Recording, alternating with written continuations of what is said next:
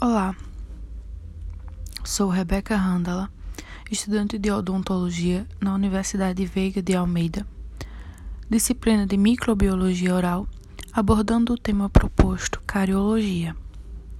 A cárie é uma doença multifatorial resultante de um desequilíbrio do processo de desmineralização e remineralização dos tecidos dentais, não sendo possível a sua transmissão entre indivíduos apesar dos microorganismos envolvidos serem transmitidos por saliva, mas sendo possível entre os tecidos mineralizados dos dentes do indivíduo com a doença cárie. A doença cárie pode apresentar lesões sinais na população. Essas lesões podem se apresentar em estágios iniciais visíveis clinicamente. Lesões de mancha branca ativa em esmalte ou em estágios mais avançados, como as cavitações dentárias. Na fase inicial não há sintomas, mas conforme o esmalte dentário é deteriorado, surgem manchas escuras. Sem tratamento, a lesão progride, a mancha se torna bastante, vi bastante visível e tecidos mais profundos são atingidos. Quando o dano chega à dentina, a camada abaixo do esmalte, o paciente pode começar a sentir sensibilidade e dor ao mastigar ou ao contato com o frio.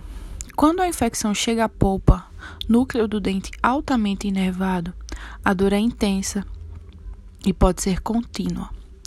Trata-se de uma doença infecciosa de maior prevalência e de maior incidência na espécie humana. Ela só aparece com a interação de três fatores determinantes: o hospedeiro, que compreende os dentes e a saliva, o substrato, que é a dieta cariogênica, e microorganismos, as bactérias. Os fatores determinantes quando se interagem precisam de um tempo para favorecer a desmineralização do dente. Além dos fatores citados, a cárie está relacionada a fatores socioeconômicos e o comportamento do indivíduo.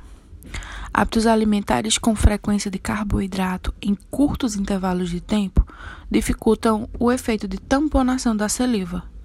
Dessa forma, a saliva não estabiliza os ácidos produzidos pelas bactérias que causam a cárie, favorecendo a impregnação de resíduos nas paredes dentárias, criando um ambiente favorável à proliferação de bactérias e à formação de biofilme.